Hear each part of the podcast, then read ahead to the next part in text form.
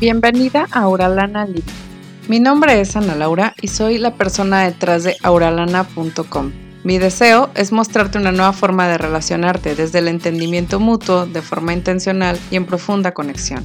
En este podcast hablaremos sobre tu personalidad, cómo romper con los patrones inconscientes que están saboteando tus relaciones, cómo generar la verdadera conexión con tus hijos y con tu pareja, y cómo reconocer tus emociones, vivir con ellas y hasta ser feliz en el proceso. Si lo que te estoy contando resuena contigo, quédate. Hay mucho por hacer si estás decidida. Comenzamos.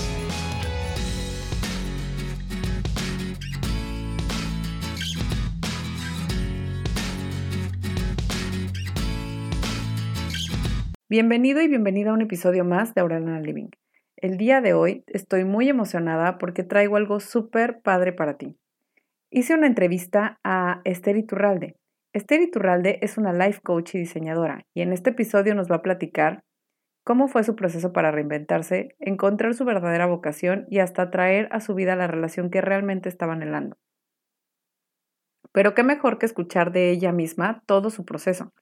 Así que sin más, iniciamos con la entrevista. Esther, pues muchas gracias por, por acompañarme en el día de hoy a, esta entrevista aquí en Auralana Living. Y bueno, inicialmente me gustaría que nos dijeras qué tres palabras te describen, así de entrada. Uf, ok. Emocional, expresiva y intensa. Perfecto, Esther. Te quería dar algo más zen al final, así como eh, en paz o algo así, pero, pero no realmente creo que, creo que sí soy bastante intensa. Muy bien, no, está perfecto, está perfecto. Esther, eh, fíjate que, bueno, eh, tú eres una life coach, pero me gustaría que nos dijeras eh, realmente qué, qué, es lo que tú haces actualmente, así como life coach, en qué estás enfocada, eh, cuáles son como los proyectos más padres que traes ahorita. Ok, eh, bueno, sí, yo a finales del 2015 me certifiqué como life coach y mucha gente tiene como la duda de qué es, qué es un life coach, ¿no? Y tengo como una, quiero darle a la gente que está escuchando como una imagen en, la mente de qué es un life coach. Seguramente todo el mundo ha visto algún partido, bueno, alguna pelea de box, no partido, una pelea de box, ¿no? Y el boxeador tiene a su coach, ¿no? En su esquina. Eso es un life coach, pero para temas emocionales. Es la persona que te ayuda a que te ayuda a administrar tu energía, que te ayuda a tener una perspectiva de lo que estás haciendo, de lo que quieres lograr. Es la persona que está ahí cuando tienes estas descargas emocionales y no sabes qué hacer con ellas y te ayuda a interpretar lo que estás sintiendo, pero a la vez como para capacitarte y que tú eventualmente seas autónomo en interpretar y procesar tus emociones. ¿Por qué? Porque la meta de ir con un coach básicamente es que el coach te ayude a llegar de donde estás ahorita a donde quieres llegar. Y eso puede ser cualquier cosa, puede ser literal eh, emprender, ¿no? Puedes tener un trabajo que no te gusta y quieres llegar al punto donde tengas un negocio que te apasione y te produzca dinero. O puede ser quizá entender una situación, eh, un problema que te pasó como una, una, pues una decepción amorosa. Puede ser también simplemente que tengas como una sensación de estancamiento, de bloqueo, ¿no? Que no te guste cómo es tu vida en alguna área o en varias, ¿no? Y esas áreas pueden ser familiar, vocación, dinero, tu cuerpo, tu autoestima, tu grupo social, o sea, todas esas cosas que son parte importante de tu vida, si hay alguna que no te gusta, que sientes que está estancada y que la quieres cambiar, generalmente no la podemos cambiar tan fácilmente porque nos genera muchas emociones que no sabemos procesar o interpretar es entonces que necesitamos como esta perspectiva y esta como accountability, que no sé cómo se dice en español, esta como sensación de que hay alguien que te mantiene a cuentas, que te impulsa y que no te deja como tirar la toalla, pero que a la vez te da herramientas para, o sea, te da herramientas y te da como un mapa de atajos, ¿no? De mira, evidentemente estás pasando por un proceso quizá de sentirte fracasado o fracasada, bueno, estas emociones las puedes procesar con estas técnicas o este tipo de ejercicios te puede ayudar a reemplazar creencias que te están haciendo sabotearte o no sé, quizá estos síntomas como insomnio, nerviosismo, ansiedad, los puedes mitigar con esto para que puedas como seguir adelante a pesar de que muchas veces el cambio es difícil, ¿no? Entonces, básicamente eso es lo que hace un coach, ¿no? Con diferentes técnicas y herramientas, ayuda a alguien a llegar de punto A a punto B, ayudándole a que ese proceso sea empoderador, muy vulnerable, muy transparente, pero a la vez como muy fascinante, ¿no? Eso es un coach. Sí, a lograr estos cambios cuando yo me entero de todo esto y entiendo como la complejidad de, ser un coach y lo que hacen y cómo ayudan a la gente y obviamente de haber vivido los beneficios de haber sido coachada, pues me fascina y me muero de ganas de volverme un coach y siento que es lo mío y tal. Entonces me volví coach y al principio como que empecé yo a tener esta doble vida de, bueno, por un, por la mañana sigo siendo diseñadora, ¿no? Porque yo de a la universidad fui para volverme diseñadora. Entonces, como que en las mañanas yo era como de, hago mi carrera de diseñadora y trabajo de esto y genero dinero de esto y me pongo esa cachucha. Entonces, en las mañanas yo era diseñadora y en las tardes me enfocaba como en, en volverme coach y en tratar lo que sea que la gente me pidiera, ¿no? Apoyo en, en lo que fuera. Pero coincidentemente empezó a salir que la gente, mis clientes de diseño gráfico, se tenían muchos problemas para decidir, muchos problemas para decidir si podían invertir, para escoger un logotipo, para escoger, para escribir los textos de su página web. Entonces, sin querer queriendo, yo me ponía mi cachucha de coach como para adelantar mis proyectos de diseñadora.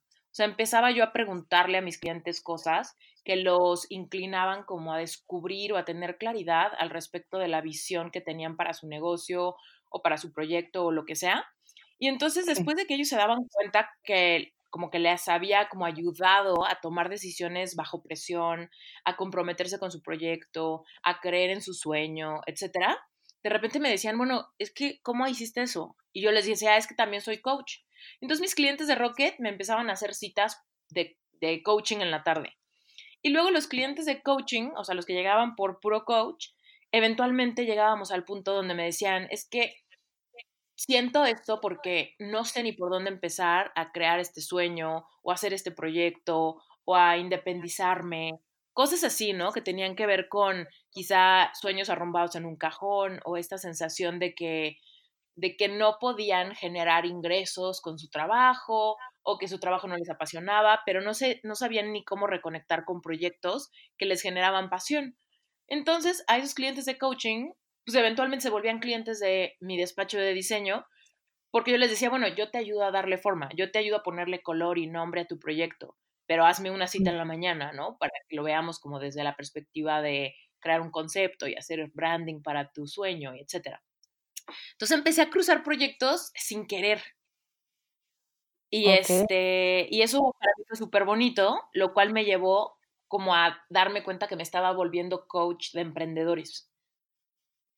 Oh, ya, ya. Entonces, eso fue lo primero en lo que empezaste a hacer, a ser coach. Entonces, al principio fue de emprendimientos y proyectos así. Sí, como que yo no, no lo imaginé. Yo pensé que iba a manejar mis mi doble vida, así como por un lado solo diseño y por otro lado solo coaching. Pero te digo que mis clientes de coaching se volvieron mis clientes de Rocket y mis clientes de Rocket se volvieron mis clientes de coaching. Entonces, pues ya era como, como darles como toda la ayuda como integral, de decirles, tus emociones así, pero también tu estrategia de negocio así.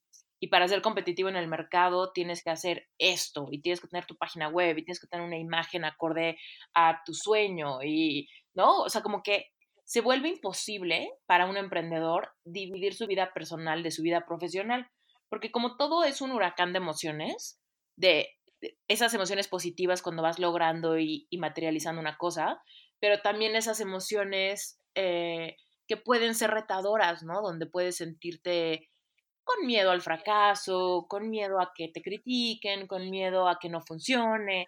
Entonces, como que todas las emociones se combinan en una y dije, bueno, creo que ya todos mis clientes son emprendedores. Entonces fue ahí que yo dije, bueno, voy a crear mi primer curso. Y el primer curso que creé fue como súper ambicioso. Hice una plataforma que se llama Plan A. Eh, está en planastartup.com.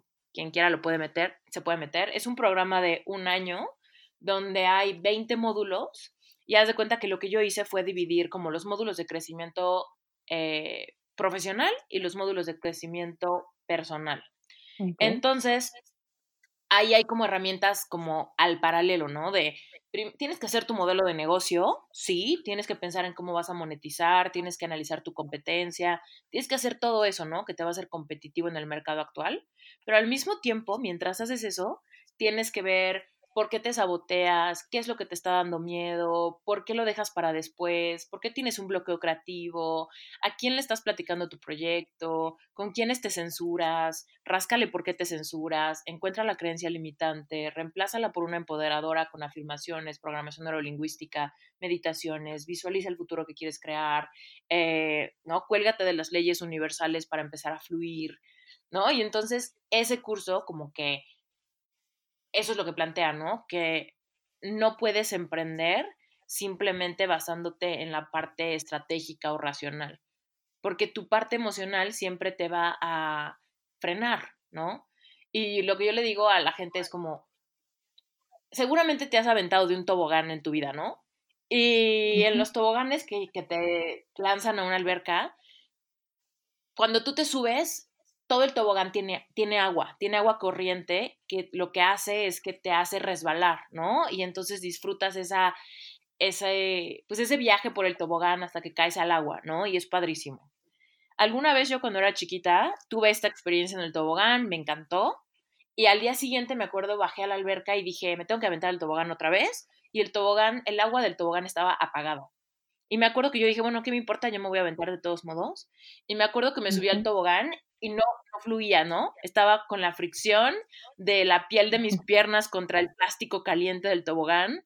Y entonces era como de, ni fluye, ni me bajo, ni nada, me tengo que estar aventando, me tengo que estar eh, empujando con las manos, el plástico me está quemando, no se vuelve divertido, se vuelve como estresante.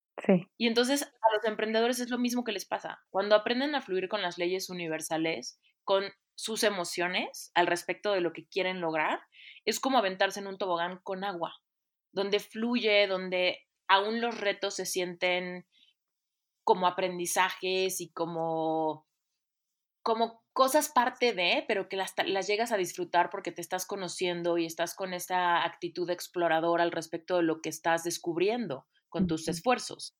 Sin embargo, cuando no, cuando no usas las leyes universales, ignoras tus emociones, ¿no? Y estás así, es como aventarte ese tobogán, piensas que va a ser increíble emprender, pero en realidad se vuelve un tormento, donde nada más te estás quemando las pompas, ¿no? Con el plástico y estás ahí arrastrándote para llegar al agua y, y no, o sea, no fluyen las cosas. Entonces, lo que yo le planteo a la gente es, solamente si tú integras tu vida racional, tu vida emocional y tu vida espiritual, que es como el siguiente factor, eh, entonces vas a fluir y vas a disfrutar el trayecto a emprender y no nada más vas a estar con todas esas ansias de ya llegar al agua, de ya generar ingresos, de que ya funcione tu negocio, tu proyecto, ¿no? Y que todo el trayecto sea un sufrir de pura fricción.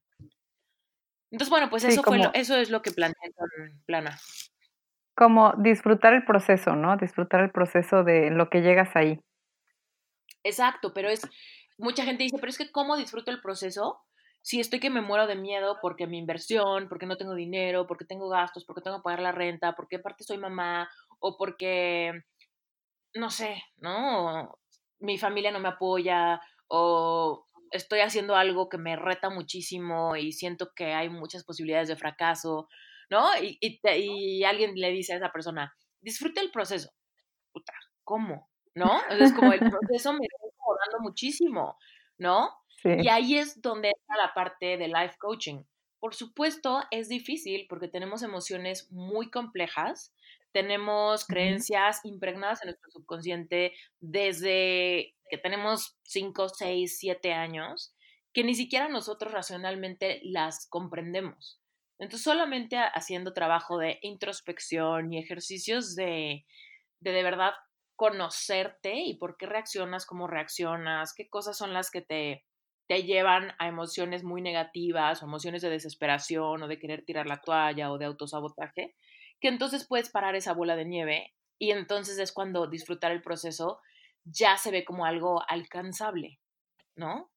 Porque entonces ya tienes herramientas y ya sabes identificar qué es lo que te está sacando de tu centro o qué es lo que te está haciendo no disfrutar el camino, ¿no? ¿Qué es lo que te hizo descubrir que querías ser life coach?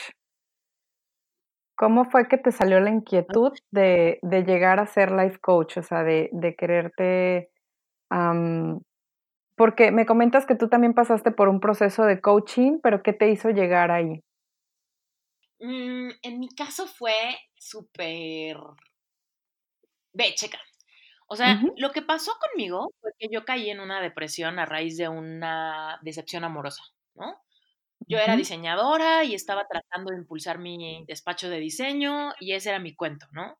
Pero a la vez tenía un novio con el cual yo pensé que me iba a casar y ya tenía como muy armado mi futuro. Yo ya me imaginaba el tipo de vida, el nombre de los futuros hijos, dónde íbamos a vivir, más o menos cuáles eran nuestros sueños en conjunto, tal. En el momento en que esa relación se rompió, fue el momento que describí hace rato donde yo decía, ¡pum! No me gusta mi vida. no solo, o sea, la gota que derramó el vaso era, pues ya no tengo esta pareja, pero al mismo mm. tiempo con la relación al irse la relación, también se fue la noción de cómo, cómo pintaba mi futuro. Entonces, en el momento en el que me veo sola y digo, bueno, ahora me toca a mí decidir hacia dónde voy, dónde voy a vivir, cuál va a ser mi vida, cuándo me independizo, dónde vivo, ¿no? Ya todo eso era, pues te toca a ti, ¿no? Y me sentía completamente inepta para decidir sobre mi vida. Yo me sentía completamente eh, incapaz de tomar decisiones buenas, exitosas, ¿no? O sea, no sabía ni qué onda. Empecé a dudar que había estudiado la carrera errónea, me sentía súper frustrada, me sentía quedada, me sentía demasiado vieja, o sea, en cuanto a edad, para cambiar de opinión.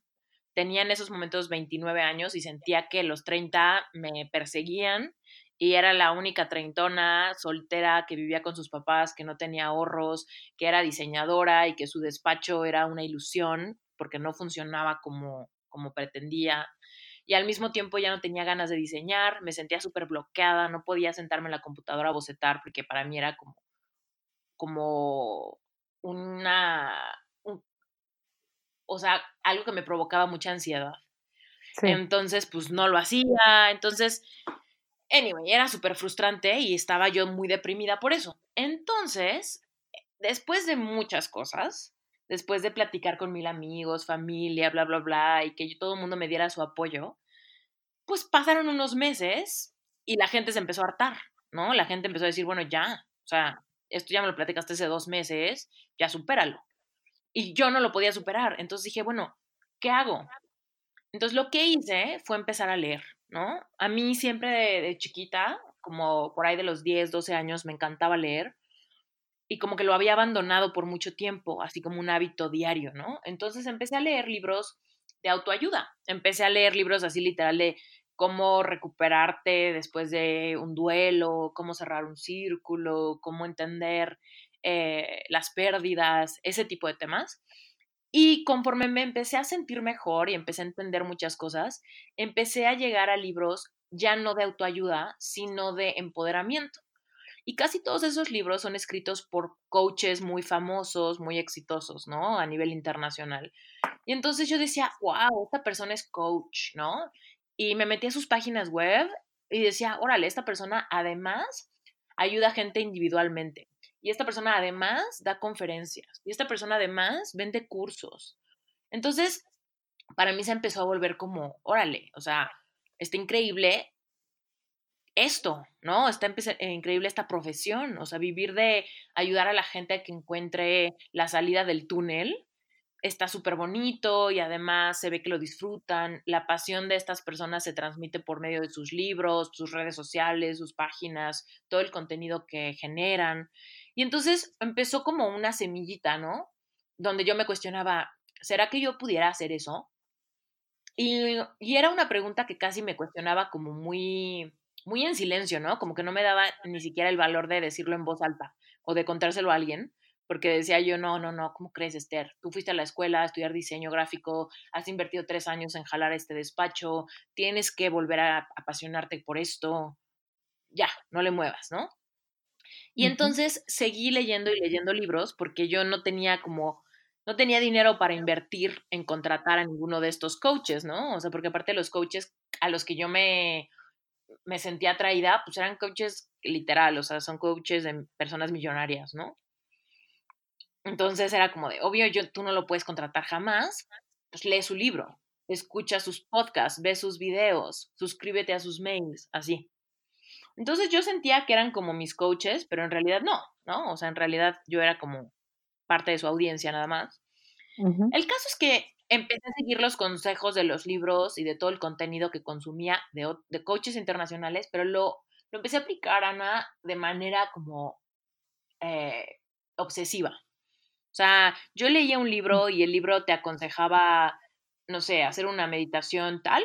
Yo en ese momento pausaba el libro y no seguía leyendo una página nada más sin, sin hacer ese ejercicio. O decía, no, pues, no sé, este tipo de prácticas como para visualizar tu futuro. Y en ese momento yo pausaba y me ponía a escribir qué visualizaba, cómo lo visualizaba, o sea, investigaba más de cómo visualizar. O sea, de verdad para mí no era como, no era como, bueno, lo leo y ya mañana con tiempo lo trato de aplicar. O sea, para mí no me importaba si eran las 4 de la mañana, en ese momento yo tenía la energía porque me apasionaba lo que leía, me daba demasiada curiosidad y esa curiosidad no me permitía seguir con otra cosa y dejarlo para después.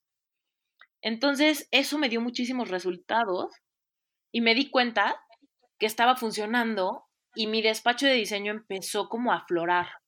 Yo empecé a cerrar mucho más clientela, me empecé a sentir súper segura, empecé a actuar diferente, empecé a valorarme diferente. Todo lo que los coaches prometen, ¿no? Con estos libros y con estas prácticas, empezó a pasar en mi vida y como, como lo que te decía del tobogán, empecé a sentir que alguien me abrió el agua, ¿no? Y entonces ya no estaba friccionándome tratando de conseguir clientes, tratando de venderles algo, tratando de lograr que me depositaran en el anticipo. De repente empezaron a pasar esas cosas más rápido de lo que yo pensaba, ¿no?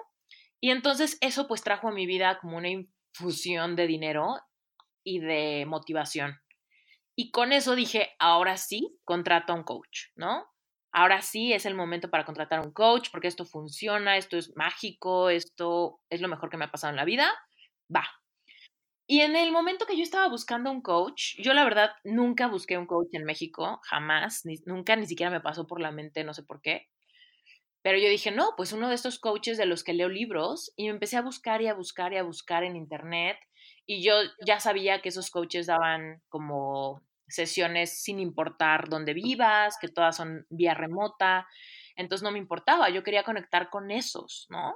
Y en México nunca me había topado con ningún coach, ni con ningún libro de algún coach que me hubiera interesado, ni nada. Y en esa búsqueda me encontré una academia de coaching que se llama The QSCA, de una coach muy famosa que se llama Christy Whitman. Y ella es una, o sea, su sistema de coaching está como basado en, la, en las leyes universales, ¿no? En particular como en la física cuántica, el poder de tu mente para crear tu vida. Y entonces cuando me enteré de esta certificación, literal, o sea, me empezaron a bombardear, ¿no? Me empezaron a llegar mil mails, mil recursos, mil videos gratuitos, mil explicaciones de lo que puedes lograr volviéndote coach.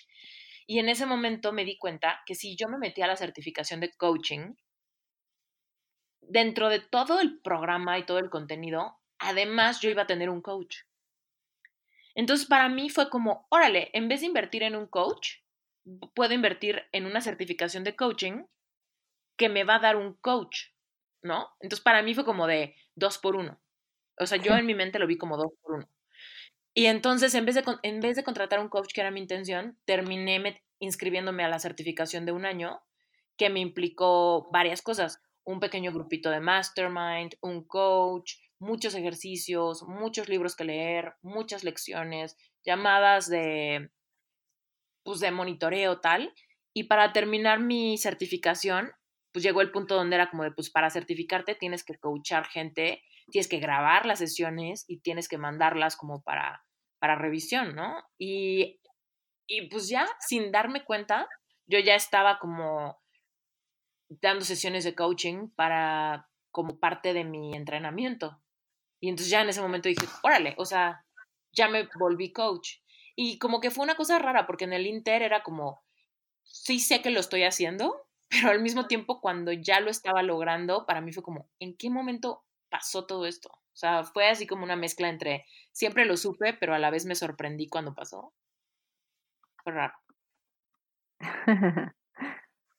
Esther, quería preguntarte también, porque sé que em, sé que tú manejas eh, las leyes universales, como nos acabas de decir, y que aparte has ido manifestando varias cosas en tu vida, como dices, o sea, se empezó a dar como, como en el plano profesional, en el plano, em, en el plano, eh, digamos, de, relaciones, se, empezó, se empezaron a dar como ciertas cosas en tu vida por eh, precisamente esta parte de manejar las leyes universales, de conocerlas y como de tener este, este fundamento por medio del coaching que tú das.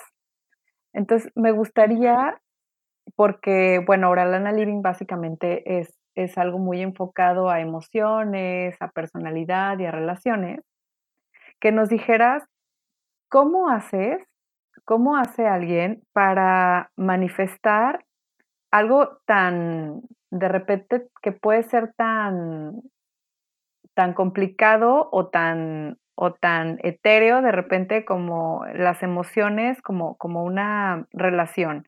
O sea, ¿cómo haces para, para ponerte en la vibra correcta y tener una relación realmente plena? Yo sé que tú estás casada este, y que tienes una relación padrísima.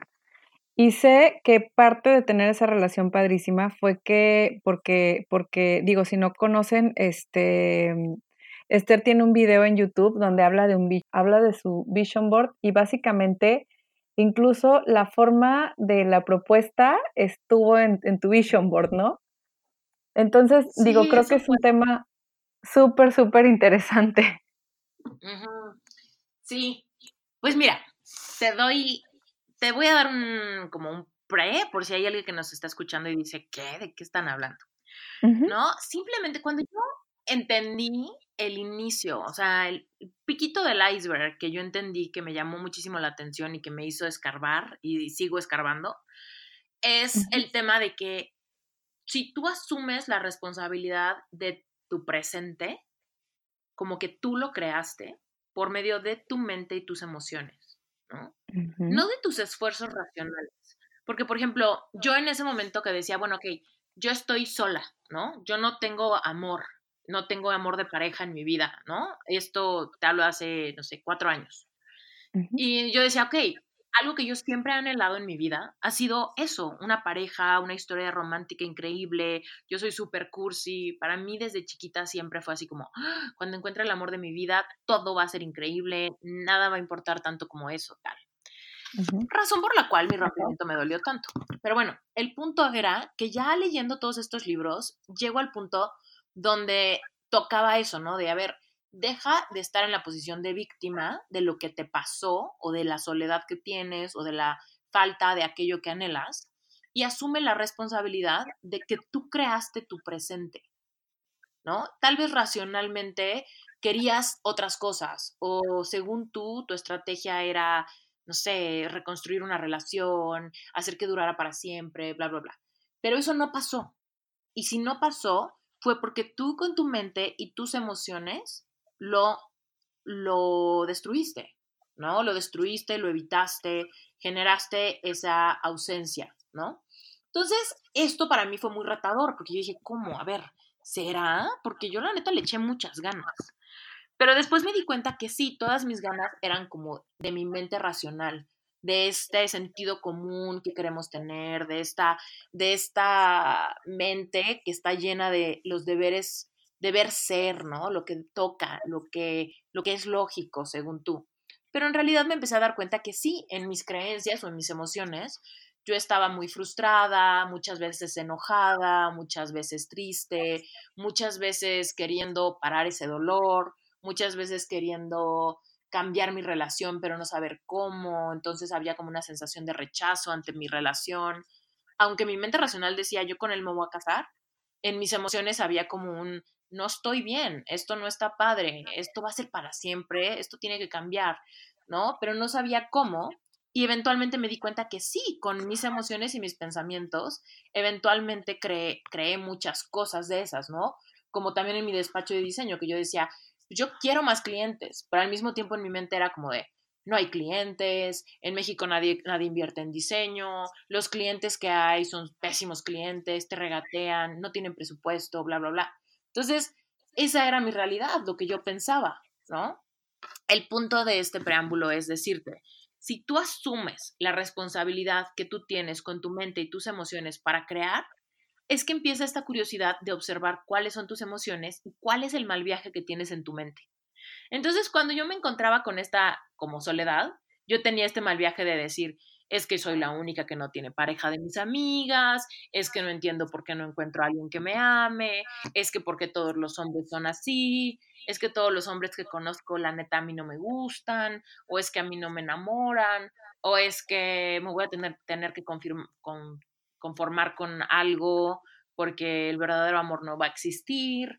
Entonces todos esos pensamientos me estaban, estaban siendo confirmados con mi realidad. ¿no? Yo pensaba eso, pero a la vez mi mente racional decía, ay, ya, ya me urge encontrar a alguien, ¿no? Entonces era como esta lucha de decir, quiero lo contrario, pero mis pensamientos son los que están generando que se perpetúe mi soledad, que se perpetúe la ausencia de un amor como el que yo quería desde chiquita, ¿no? Entonces, cuando me empiezo a dar cuenta de esto, digo, bueno, pues, ¿qué pasa? Si empiezo a pensar diferente, se supone que mi realidad va a empezar a cambiar, ¿no? Eso es lo que las leyes universales dicen. Tú puedes crear si tú tomas el control de tu mente y de tus emociones, ¿no? Entonces, aquello que tú quieres crear, tienes que atreverte a pensarlo antes de que se manifieste. Aquello que quieres vivir, tienes que aprender a sentirlo antes de que sea una realidad en tu vida. Lo cual para mí fue súper retador, porque yo dije, pues sí, como humanos estamos estamos acostumbrados a pensar primero veo y luego siento, primero lo tengo y luego lo agradezco, ¿no? Primero lo vivo y luego decido si me gusta o no, ¿no? Pero entonces, en esta nueva, en este nuevo paradigma, me doy cuenta que si yo quiero tener una relación amorosa, tengo que atreverme a sentir cómo quiero que se sienta esa relación que todavía no existe. Y esto para mí fue como fascinante, o sea, fue como que para mí me dijeran, aquí hay un acertijo fascinante para ti en el tema que más te interesa y, y échate de cabeza a entenderlo, ¿no? Y para mí era como, no fue como pesado, para mí fue así como, pues como lo más, lo más bonito, como no tengo nada que perder, me siento sola y me parece un poquito un poquito interesante pensar que está en mí dejarme de sentir sola primero, ¿no? Y entonces dije, bueno, ok, y empecé a leer y a leer y a leer. Todo esto que te digo pasó porque yo me, pues me obsesioné con este contenido, ¿no? Entonces leía muchísimos libros donde veía como muchos ejercicios, muchos ejemplos, ¿no? Y de ahí empezaba a aflorar mi creatividad de qué hacer para propiciar en mí sentimientos sin tener el objeto de mi afecto, ¿no? Entonces yo decía, bueno, que si yo lo que quiero es sentir una conexión amorosa y en lo que te enfocas se expande, ok, me tengo que enfocar cómo se va a sentir una conexión amorosa. Entonces yo empezaba a hacer una, una lluvia de ideas, ¿no? En mí, ¿cómo se siente una conexión amorosa? Yo decía, pues se siente como plenitud, se siente paz, se siente alineación, se siente tranquilidad, se siente contentamiento, ¿no? Y empezaba yo a buscar palabras que casi, casi nunca había usado, ¿no? En mi vocabulario, pero me empezaban a hacer sentido. Y entonces yo decía, bueno, ¿qué puedo hacer prácticamente hoy para empezar a sentir esta paz, ¿no? Que sé que tendría si tuviera el amor de mi vida a mi lado. Y entonces yo decía como de, es que si ya tuviera el amor de mi vida a mi lado, ya nada me preocuparía. Entonces, si asumo que esta persona ya llegó a mi vida, ¿qué estaría haciendo? Entonces, para mí era como de, ah, de repente eran cosas tan sencillas como decir, pues seguramente ahorita estaría haciéndome manicure porque, no sé, tengo que estar guapa para mi novio y seguro hoy vamos a salir a cenar y, y tengo las uñas hechas una desgracia. Yo hacía esa acción con mi mente pensando las causas, ¿sabes? La intención. Y esa intención me ayudaba a conectar, aunque fuera algo muy banal y muy X, ¿no? Pero en mi mente ya tenía una intención clara. Mi intención era, ah, pues es que si yo tuviera el amor de mi vida, haría esto, me vestiría así, haría estas actividades, eh, checaría qué película hay en el cine porque es viernes y seguramente nos gusta mucho ir al cine. Este, empezaba a hacer cosas súper mundanas del, del día a día pero con una sensación de que ya tengo al amor de mi vida y entonces ya no me tengo que estresar por mi soledad, ya más bien me toca ocuparme de todas las cosas que quiero hacer con él. Bueno, este ejercicio me súper traumó, ¿ok? Porque haz de cuenta que venía en un libro y ni me pregunten qué libro porque no me acuerdo y he tratado de encontrarlo 20 mil veces, pero fue en una etapa donde yo leía todos los días, o sea, me leía así como 10 libros en un mes y entonces no me acuerdo, no sé dónde está, sé que lo leí en algún lado, quizá no fue en un libro, quizá fue en una página web o algo así. Pues no me pregunten, porque siempre cuento esta historia me preguntan y es como, no es que no te quiera decir, es que neta no me acuerdo. Pero bueno, el punto es que en el libro decía, ah, ok, perfecto, entonces tú quieres conectar con alguien, quieres tu historia de amor, quieres manifestar tu, tu pareja, el amor de tu vida, quieres manifestar tu soulmate, ¿no? Y yo, sí, totalmente, eso es lo que quiero, porque para este entonces, Ana, todo lo que te conté hace rato de mi depresión, mi certificación de coach, todo eso ya había pasado. Entonces yo estaba así como de, mi vida es padrísima, me gusta mucho mi trabajo, estoy generando dinero, me estoy certificando, encontré mi verdadera vocación. O sea, yo ya me sentía una Esther renovada. Yo, para mí yo ya había pasado un proceso de reinventarme por completo, ¿no? Yo decía, ahora sí, me independicé, vivía sola, con mis gatos, mi relación con mis papás mejoró muchísimo, me sentía súper conectada con Dios, conmigo misma, así, ¿no? O sea, como que no quiere decir que ya no hubiera más, seguía investigando y así, pero la verdad es que mi vida ya estaba como muy feliz. Y entonces yo decía, lo que ahora sí estoy lista para enamorarme de veras. Ahora sí estoy lista para ya compartir toda mi vida con alguien que sea mi equipo, mi, mi confidente, mi mi, no sé, mi cómplice, ¿no? Sí. Entonces, pues empecé a leer de eso, ¿no? A ver, he manifestado mucho dinero, he, manifestado clientes, he manifestado proyectos, oportunidades, un departamento, he manifestado a mis, o sea, muchas sensaciones, ¿no?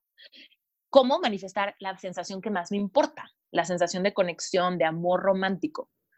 Y entonces, pues estaba yo en esta investigación, buscando libros, dejando que también mi intuición me guiara como en cositas que hacer y tal, como lo que te decía de las uñas y así, ¿no? Que eran como cosas muy banales, pero que yo las convertía en algo profundo, ¿no? Sí, claro. Entonces, este, pues leyendo este libro decía, ok, haz una carta de este amor de tu vida. O sea, si este amor de tu vida existiera, ¿qué tipo de carta te escribiría? ¿Qué te diría? Y entonces en esta carta yo escribí, o sea, lo hice como muy casual, como si fuera una carta sin gran motivo, como un detalle de la nada que tuviera mi pareja conmigo, ¿no? De dejarme una carta nada más porque sí, ¿no? Y en esa carta tocaba muchos puntos especiales, como nunca voy a tirar la toalla, siempre voy a pelear por nosotros, ¿no? Que para mí era muy importante, porque en mi experiencia, pues el único gran amor anterior que había tenido, pues había tirado la toalla. Pues para mí eso me daba mucho miedo, ¿no? Era como de, uy, ¿qué tal que me vuelvo a enamorar? Y, y pasan cinco años y se vuelven a rajar, ¿no? Cuando yo era como, no, o sea, yo pongo todos los huevos en una canasta y se acabó, ¿no? Entonces, este, pues para mí era como importante. Entonces en mi carta decía eso, nunca, jamás voy a tirar la toalla, siempre vas a ser importante para mí, siempre te voy a escuchar, siempre vamos a buscar esa esa solución a nuestros conflictos, bla, bla, bla. Por otro lado, también decía cosas como, me encanta cómo eres, me encanta eh, tu sentido del humor, me encanta cómo piensas, me encantan tus ideas, que para mí también era como muy retador, porque en mi experiencia, mi exnovio, pues se mostraba muy resistente ante muchas de mis ideas, ¿no? Y muchos de mis valores y de mis creencias religiosas y mis prácticas espirituales y tal. Entonces, para mí era muy importante que eso no fuera, eh, que eso no fuera como un pero para mi pareja, ¿sabes? Quería que eso estuviera solucionado. Luego, por otro lado, también decía en mi carta algo muy importante al respecto como de mi autoimagen, ¿no? Y es que me pareces la mujer más hermosa del mundo, me encanta tu cuerpo, bla, bla, bla, ¿no? Y yo pues toda mi vida he batallado con el tema de, o sea, sí tengo buena autoestima, o sea, yo siempre decía eso, ¿no? Yo nunca he batallado de autoestima, pero toda mi vida estoy a dieta, pero toda mi vida estoy tratando de hacer más ejercicio, hacer más cosas saludables para la piel, para el pelo, para las uñas, para, ¿no? O sea, como que siempre tratar de mejorar tu imagen desde lo más básico que es estar a dieta permanente hasta, no sé, el por qué te maquillas, por qué te arreglas, por qué usas tacones y te lastiman los pies, por qué, ¿no? Ser este tema como de, pues porque te tienes que ver mejor, porque tienes que verte guapa, porque tienes que modificarte para ser más valiosa, ¿no? Entonces yo siempre había cargado con esta cosa y en la carta decía, ¿no? O sea, y esto no lo pensé tanto, ¿eh? O sea, esto viene en la reflexión de después.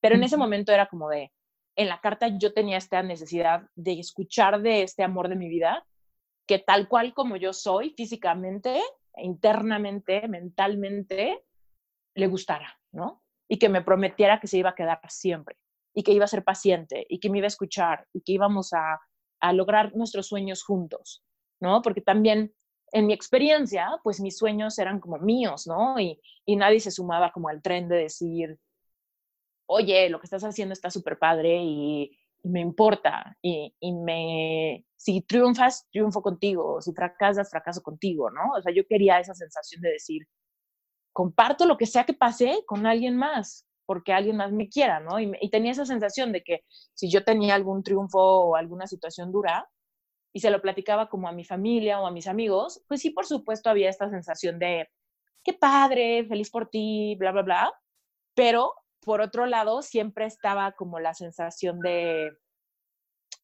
como la sensación de que pues ya cada quien se va para su casa y cada quien su vida, ¿no? Y cada quien su lucha y cada quien sus planes.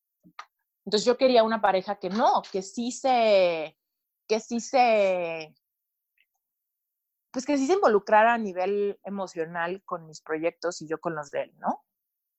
Sí, claro. Digo, a mí me pasa en, en ese aspecto, este, me acuerdo que tuve una, una pareja que fue así como em, una de los de las de las peores partes de esa relación, porque realmente era, fue una relación larga que tuve y como de las importantes, pero me acuerdo mucho que el día que yo llegué a sacar mi carro, este, fue como un punto como de molestia para él, ¿no? Era como, como, porque él no tenía un carro propio, ¿no? Siempre traía como... Competencia.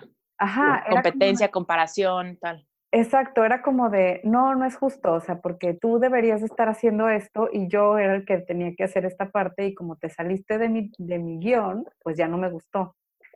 Y decir, en la relación en la que estoy actualmente, con mi esposo es como una parte que compartimos mucho, como el tener estos planes y que de repente no son exactamente compatibles, ¿no? O sea, eh, yo tiendo a ser como más creativa y él tiende a ser como mucho más eh, terrenal en ciertas cosas y como que nos cuesta un poquito, pero al final del día sí nos damos como esa parte de ser un equipo y es lo que escucho que, que tú estabas buscando en ese momento, ¿no? Como el, el Totalmente. Ser un equipo, nosotros dos contra todo lo demás. Porque te digo que en mi mente era como ese nivel de conexión de decir, eres mi cómplice. Exacto. No somos como competencia ni estamos como, ay, no sé, esta cosa. Para mí era como, si yo gano, tú ganas. O sea, si yo tengo un peso y tú diez, los dos tenemos once.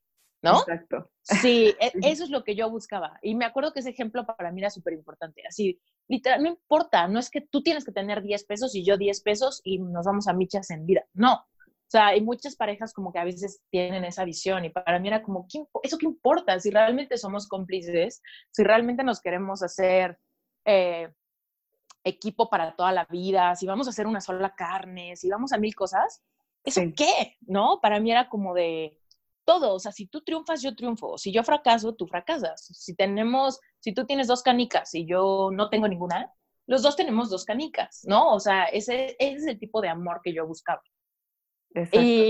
Y, bueno, el punto es que ya no, escribo mi carta. Como te digo, yo no me esperaba como a terminar el libro para empezar a hacer ejercicios. Entonces, ese libro decía, a ver, escribe una carta como te gustaría recibirla. O sea, esta carta que quieres manifestar, esto que quieres que un día de verdad te lo encuentres y haya una persona que te ve con esos ojos, que te quiere así, que te hace esas promesas, que tiene esa mentalidad, bla, bla, bla, ¿no? Entonces yo me armé esta carta, ¿no? Padrísima. Me acuerdo que hasta el final decía algo así como de quiero que tengas mi apellido, me acuerdo de esa parte. No sé por qué lo puse, pero así, tal cual. O sea, bueno, evidentemente quería, me, quiero, me quería casar, digo, ya me casé, bla, bla, bla. Pero fue curioso que lo escribí así, ¿no? Que no dije así como me quiero casar contigo, sino que puse así de quiero que tengas mi apellido. Eso ahorita te voy a decir por qué es importante, pero bueno. El punto es que yo escribí la carta así, dejé que mi inspiración y mis emociones fluyeran y escribí la carta que anhelaba algún día recibir, ¿no? Sigo leyendo el libro y dice el libro, me planteó algo que rompió mi caja, ¿no? Que decía, bueno, ok, para que tú manifiestes ese tipo de relación, tú tienes que ser capaz de sentir esto antes. Tú tienes que ser capaz de sentir esto por ti antes. Entonces, después de que yo escribí la carta que yo me merezco, yo me merezco que alguien me diga esto, de repente me, me topo con el reto de yo tengo que sentir esto por mí misma yo tengo que ser capaz de decirme estas palabras a mí misma. Entonces, me acuerdo que lloré horrible, ¿eh? porque cuando empecé a leer la carta, me di cuenta de cosas como, nunca voy a tirar la toalla, ¿no? Y era como, oh, yo he tirado la toalla por mí misma mil veces, ¿no? Yo me he echado para atrás mil veces por miedo, por mis inseguridades, por mis complejos, bla, bla, bla. O amo toda tu personalidad, eh, me encanta tu cuerpo, bla, bla, bla. Para mí era como de, yo siempre estoy pensando que tengo uno, dos, tres, diez kilos arriba. Siempre estoy pensando que si tan solo fuera más así o más asado, más alta, más chaparra, más lo que sea, ¿no? Siempre. Entonces, para mí también fue súper retador darme cuenta que yo jamás había sentido eso por mí. Y luego, no sé, eh, vamos a ser cómplices toda la vida y me encanta escucharte y siempre voy a estar ahí para ti. Me daba cuenta que yo también muchas veces no me atrevía a mirar hacia adentro porque me incomodaban mis propias ideas me incomodaban mis propios miedos, mis propias heridas, mi historia difícil, ¿no? De situaciones traumáticas que quizá viví en la infancia y para mí era como de, no, no, no, no me hables de eso, no me hables de eso internamente, ¿no? Así como de, no, no, no, eso bloquealo, eso enciérralo, eso guárdalo. Y me di cuenta, Ana, que en mi relación pasada, pues sí, o sea, fue una relación muy intensa y en muchos aspectos muy bonita y muy romántica y muy así como de, como de a la vista de los demás, muy pues que te diría como muy profunda y, y así como bonita.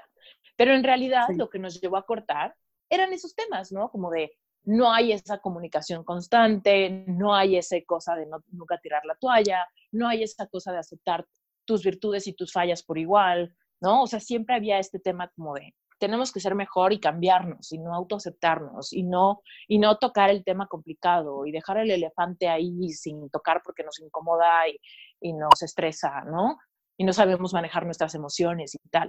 Entonces, cuando leo esa carta me di cuenta, pues sí, claro que yo manifesté una relación donde, donde había muchas cosas buenas, pero no había el nivel de profundidad que yo buscaba, porque yo misma, conmigo, no tenía ese nivel de profundidad. Yo a mí misma también me dejé colgada muchas veces. Yo a mí misma también me juzgué, me critiqué y me rechacé constantemente en toda mi vida, ¿no? Entonces, cuando leo esa carta y, y el libro te reta a que lee esa carta todos los días, ¿no? Léete esa carta, no esperando que llegue un hombre que te diga todo eso para que tú puedas eh, respirar tranquila. Es, empieza a, a propiciar esas emociones a prometerte esas cosas tú a ti. Genera amor propio si quieres generar amor de pareja con alguien. Genera conexión interior si quieres vivir la conexión con alguien. ¿Por qué? Porque aquello que buscas manifestar lo tienes que ser capaz de sentir primero. Tienes que ser capaz de creer que algo es posible para poder manifestarlo después. Tienes que saber cómo se va a sentir esa conexión para después manifestarla. Entonces, la clave en amor de pareja es tu autoestima, tu amor propio, tu autoimagen, tu nivel de compasión, o sea, de autocompasión, de autoconocimiento, ¿no? Entonces, para mí eso fue como, ¡pum!, me rompió mi esquema de, yo me merezco esto, o debe de haber un hombre que me diga esto, ¿no? Y me di cuenta así como de, ah, ta madre, si espero que alguien me lo diga, yo me lo tengo que decir primero de todo corazón y con toda sinceridad. Y me costó mucho, muchas partes de la carta me, me costaron trabajo, o sea, me costaron meses, me costaban momentos catárticos, me costaba trabajo como, como manejar esta voz interior, este crítico interno que te dice, ay, hoy estás fea, hoy estás gorda, hoy tu pelo no se acomoda, hoy este, no sé, no, no eres creativa, no se te ocurre nada, este, no estás generando la cantidad de dinero que según tú generarías con tu proyecto, no sé, ¿no? Sí, sí, sí, es, digo, te escucho y digo, tal cual, el, el diálogo interno que tenemos con nosotros es casi siempre el más despiadado, ¿no? mucho.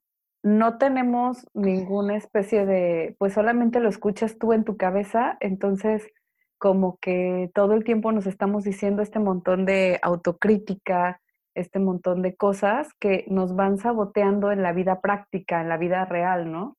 que efectivamente, aunque pensemos que no se manifieste, tal cual como ahorita el tema, es, aunque pensemos que no se manifiesta, sí se manifiesta en el mundo, en el mundo de afuera, ¿no? Lo que tú, lo que tú te dices, lo que tú crees realmente detrás de, de tu, de tu consciente, la, parte guardada en el inconsciente que incluso te está como, em, se va como manifestando poco a poco y, parte es el diálogo interno y después el, hecho de que veas la confirmación afuera. Sí, sí, totalmente. Totalmente, es que no estamos orientados, nadie nos ha dicho que ese diálogo interno es el que más nos obstaculiza. Ese es el, diálogo interno, es el que te dice lo que es posible y lo que no es posible para ti, según el sistema de creencias, según tu historia, ¿no? Según tu infancia, según tus heridas de niño interior, tú vas generando un paradigma y ese paradigma tiene un código de significados, ¿no? Tú tienes que hacer esto, más o menos esta edad te casas, más o menos con esta persona, más o menos esto mereces, más o menos este, estos son tus estándares, estos son los no negociables de tu círculo social, así que adoptarlos también, ¿no? Y entonces ahí tú vas haciendo como que todo tu checklist, ¿no? De mi cuerpo debe ser así, mis emociones así, mi intelecto así, mis proyectos así, mi cuenta de banco así, mi casa así, mi coche así, mi ropa así, ¿no? Y entonces cuando esas cosas no se acomodan tal cual, sientes esta, esta persecución de estoy fallando, necesito ponerme dieta, estoy fallando, necesito más dinero, estoy fallando, me estreso muchísimo, estoy fallando, necesito pareja para ser feliz, ¿no? Pero en realidad cuando te das cuenta que si tú controlas ese diálogo interno, te atreves a soñar y al mismo tiempo utilizas tus emociones y tu, y tu mente para hacerte a la idea de esa vida que quieres crear, pues entonces viene como un viaje fascinante de autoconocimiento y de aprender a procesar y de aprender a soltar y de interpretar y de reflexionar y de darte cuenta. Y toda esta carta me ayudó mucho a eso, como a reflexionar, a ver, en serio, en serio, yo me puedo decir a mí misma, nunca voy a tirar la toalla, Nunca, Esther. O sea, si hagas un proyecto gigante y fracase. Nunca, Esther, a pesar de que tu familia te rechace. Nunca, Esther, a pesar de que te quedes sin amigos. Nunca, Esther, a pesar de que subas de peso, te enfermes, eh, no sé, te falle el cuerpo, ¿no? Yo siempre voy a estar por ahí, eh, en enfermedad, en pobreza, en todas estas, estas promesas que se hacen, ¿no? En un matrimonio, por ejemplo. Y yo decía, puta, pues supongo, ¿no? Pero sí me retaba. O sea, de repente era como, evidentemente quiero contestar que sí, pero, ay, me reta, me está retando, estoy como consternada, me, me siento rara, me siento incómoda o me siento muy emocional cuando leo estas palabras y pienso que si yo me las diría a mí misma, si yo tengo ese nivel de autoestima, etcétera. Y entonces, pues todo empezó con, con repetición, la verdad, con decir, bueno, hoy se siente muy retador, pero voy a seguir haciéndolo. Y entonces te digo, clave, la clave del éxito que yo he tenido al usar las, las leyes universales, que no es una cosa que la, lo uses o lo intentes un día y digas, ay, no funciona. Porque hay mucha gente que dice, ay, no sé, traté de hacer esto y me dijeron que hiciera un vision board y nada se manifestó. O me dijeron que hiciera afirmaciones y nada pasa. Sigo igual de pobre, a pesar de que todos los días digo que soy abundante, ¿no? Entonces, o sea, esa gente es gente que piensa que es como las leyes universales son como una maruchan de microondas Y no es así, no, no es así. Es repetición, es aprendizaje, es reflexión, es hacerlo tuyo y entonces se manifiesta, ¿no? Y eso no, no es con el cronómetro en mano y esperando, así que, a ver, ya lo dije, ya pasó. O sea, no, no es así. Entonces, este ejercicio, a pesar de que toda mi intención era manifestar al, amor de mi vida, pues en el inter, en el proceso, yo sí me lo tomé muy a pecho de decir, órale, ¿qué onda conmigo y con mi diálogo interno? ¿Qué onda conmigo y, mi necesidad de, de, cambiarme, ¿no? Mi necesidad de ponerme a dieta, mi necesidad de eh, ocultar mis fallas de los demás, ¿no? Y entonces empecé como a, a, cambiarlo poco a poco, poco a poco, poco a poco, hasta que la carta hasta se me olvidó, ¿no? O sea, como que decía, bueno, ya casi me la aprendí de memoria, ¿no? Entonces, pues ya, como que ya no, no necesariamente las leía, pero pues sí empezaron a cambiar muchas cosas en mis creencias limitantes. Empecé a valorarme más, empecé a poner límites, empecé a como a pasar más tiempo a solas, ¿no? Como a disfrutar mucho de mi espacio y de mis y de mi tiempo para mí, para perseguir como estos temas que tanto me fascinaban, ¿no? Porque para leer tanto, pues tuve que sacrificar muchas salidas, muchos eventos, muchos planes, muchos cumpleaños, mucho, ¿no? Que yo decía, híjole, es que la neta prefiero quedarme a leer y hacer esto que ir a la reunión de quién sabe quién, quién sabe dónde, ¿no? Entonces, como que sí me aislé en ese proceso, como que me fasciné demasiado y pues para mí era como de prioridades, necesito terminar este libro porque neta no me aguanto, ¿no? Porque me interesa demasiado, porque lo leo y me emociono, ¿no? Entonces, este, pues ya, seguí haciendo eso y empecé cada vez como a sentir más la necesidad de compartir con alguien, me empezaba a sentir aún más lista para recibirlo y me acuerdo que empecé a hacer cosas mucho más prácticas, o sea, más, más tangibles, ¿no? Como por ejemplo, en mi casa yo empecé a, me di cuenta, ¿no? A ver, si ya tuviera este, el amor de mi vida con el que quiero compartir mi vida, pues todo mi closet no sería mío, ¿no? Yo solamente tendría la mitad del closet. Y literal, Ana, yo vacié la mitad del closet y la mitad estaba así, pero ni un calzón ponía yo de ese lado porque para mí era como, no, ahí va la ropa de él y no, yo me tengo que acostumbrar a estar en la mitad de los cajones, en la mitad del espacio de zapatos, en la mitad del espacio de tal. O por ejemplo, veía mi cama y decía, híjole, no, mis sábanas están súper de niña chiquita, o sea, rosas y con gatos, ¿no? Y yo decía, no, me la, me la va a mentar mi, mi esposo si tenemos esta sábana, seguramente él va a querer algo más neutro, ¿no? Entonces iba yo y compraba sábanas que vendrían al caso si, si él y yo viviéramos juntos. Por ejemplo, en los dos buros, yo me acuerdo, yo siempre tengo como el buró de la mano derecha, pero el buró de la mano izquierda estaba lleno de cosas, así de libros que ya leí, el no sé qué, la botella de agua abandonada, ¿no?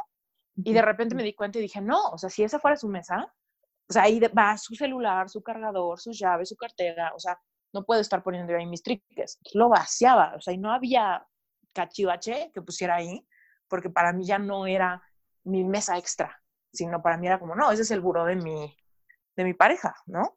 Y así con un montón de cosas, desde mi pijama, ay, mi pijama de que siento que sigo siendo puberta casi de unicornio, ¿no? decía yo, no, espérate, o sea, si de verdad yo viviera con mi pareja, no voy a usar esta pijama matapasiones, usaría, no sé, esta pijamita más cute, ¿no? Entonces cambiaba eso, ¿no? Y así, o sea, hasta un día dije, bueno, si viviera, si yo tuviera aquí mi pareja, pues, ¿qué, ¿qué, podría tener él? ¿Qué podría necesitar? ¿No? Y de repente decía, pues llaves de la casa, ¿no? Si no, va a ser un lío. Imagínate los dos con un llavero y si él se va y, regresa y yo todavía no he llegado, pues no va a poder entrar a la casa. O sea, cosas así me imaginaba.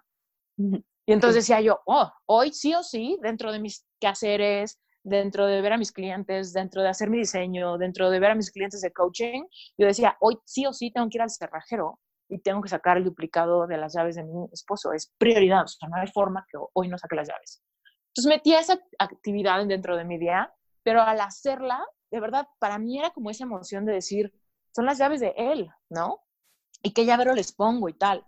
Y las ponía así en la entrada de mi casa, así las llaves de él. Entonces después, pues cada día que pasaba, yo veía las llaves de él y decía, un día él las va a usar un día este espacio del closet va a estar lleno, un día este lado de la cama va a tener aquí una persona dormida, ¿no? Y me hacía mucho, mucho, mucho la idea. Y eventualmente, para no hacerles el cuento largo, la verdad es que esto no creas que fue, no pasó mucho tiempo. O sea, de que yo escribí la carta a que yo ya era novia de Brent, yo creo que han de haber pasado como cuatro meses. Oh, sí, es bastante rápido. No, o sea, pero te digo, el tema de como de la carta de ya me la sabía de memoria, pues es porque yo la leía dos veces al día por, no sé, ocho semanas, te, te la supermemorizas, ¿no? O sea, ese era como mi nivel de intensidad, ¿no? Entonces, para mí era todos los días, ¿hoy qué hago? ¿Hoy qué hago para, para mandar esta señal de que estoy lista para recibir y además de que es lo más importante para mí y que esto es en serio y que de verdad ya lo estoy viviendo. O sea, no dejaba que llegaran estas ideas de nuevo de, pero estoy sola y nadie, no tengo a nadie, cosas así, ¿no? Entonces, este, todo el día era como, órale, mi vision board, órale, las llaves, órale, hoy compro sus pantuflas y las voy a poner ahí, y hoy esto, y hoy el otro, ¿no? Y un día de la nada, Brent, que yo ya lo conocía antes, pero nos dejamos de, de, ver y de saber el uno del otro por 12 años. Yo lo conocí cuando me fui a un internado después de la preparatoria y después nos dejamos de ver y nos dejamos, dejamos el contacto y de repente después, en esos, durante esos cuatro meses, por ahí un día, él me escribió por Facebook y me dijo, ay, hola, ¿cómo has estado? No sé qué, bla, bla, bla. De la nada, imagínate, después de 12 meses. Ahora le pregunto a él y me dice, no, es que yo siempre te veía, o sea, yo siempre veía tu Facebook, pero como que, como que no sentía como esta facilidad de, contactarte porque había pasado mucho tiempo. Y un día pues, sentí el impulso, ¿no? De escribirte y de ver qué era de tu vida. Y desde ese día, o sea, el día que me escribió, nos quedamos hablando como cinco horas por mensajitos. Y, y, al día siguiente hicimos FaceTime. Y de ahí hicimos FaceTime dos meses seguidos, todos los días, en lo que nos veíamos. Y nos, nos quedamos de ver en Chicago un día. Y el día que lo vi, ese día me pidió que fuera su novia a los 20 minutos, ¿no? De habernos visto después de 12 años de nunca habernos visto, ¿no? Y yo le dije que sí, pero me acuerdo que yo todavía estaba así como de, tengo que cuidar mi corazón, he pasado por mil cosas, no la vaya yo a cagar, yo estoy manifestando el amor de mi vida, qué tal que no es él, este, vete con cuidado, Esther, ya sabes, yo estaba así como tratando un poco de dejar fluir, pero al mismo tiempo como no irme como gorda, ¿no? Así como, espérate, cuidado, ¿no? Y me acuerdo que dejé que todo fluyera y me acuerdo que todo se empezó a dar, todo se empezó a dar. Después de, ese, después de que me pidió que fuera su novia, pues pasamos unas vacaciones padrísimas, bla, bla, bla. Yo me regresé a México, él se, quedó, él se regresó a su casa.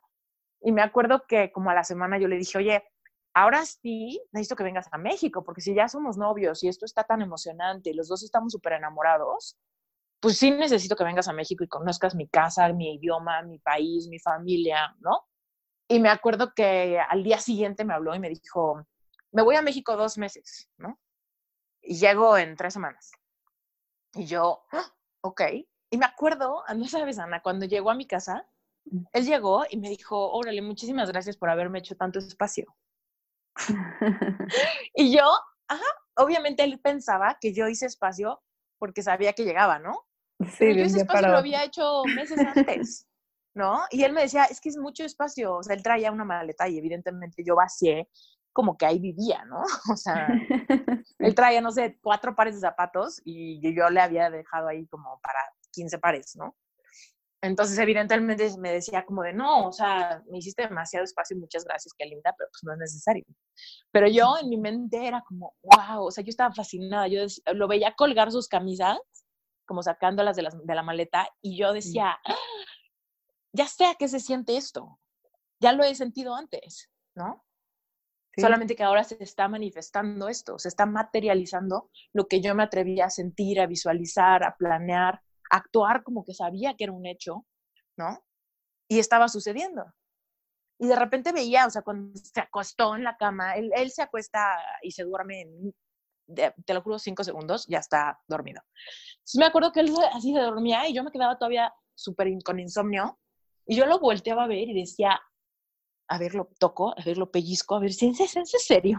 ¿Sí está aquí este bulto? O sea, sí están sus cosas en ese buró, sí, sí está usando estas sábanas que pensé así como de, ay, que no, que no sienta que son muy de niña, no sé. Y sí, y sí, ¿no? Ahí estaba. Para mí era increíble. Y pues para retomar, como, obviamente hubo muchísimos detallitos, pero, por ejemplo, en la carta él en muchas ocasiones me ha dicho cosas que están en la carta, ¿no? Y él ni, ni idea, él no, obviamente nunca la ha leído, no, o sea, no nada de eso, porque es pues, algo íntimo, que ya ni tan íntimo, porque siempre ventilo mi vida por estos medios, pero, pero el punto es que de repente él me dice cosas como de, me encanta tu cuerpo, y yo digo, Ay, ya sé a qué se siente eso, te creo, porque yo también lo, lo he propiciado, ¿sabes? Yo también cuido sentirme así, yo también cuido mi, mi autoamor, ¿no? Mi autocompasión mi aceptación de mis fallas. Y entonces cuando te lo dice alguien, después de que tú eres capaz de sentirlo por ti misma, es más fácil creer, es más fácil eh, dejarte fluir, es más fácil agradecerlo, es más fácil no dudar, es más fácil no, no enjuiciarte, ¿no? Y, por ejemplo, cuando nos casamos, o sea, los gringos, este, los gringos se cambian el apellido por completo, ¿no? O sea, cuando alguien se casa con alguien, no es como que te sumas un apellido más, es como olvidas el tuyo y te sumas el apellido de tu esposo. Claro. Y para mí eso, la verdad, o sea, como que no. O sea, para mí siempre ha sido como, yo soy Esther Iturralde Vargas. Me caso y me vuelvo Esther Iturralde de Sutanito de tal, ¿no?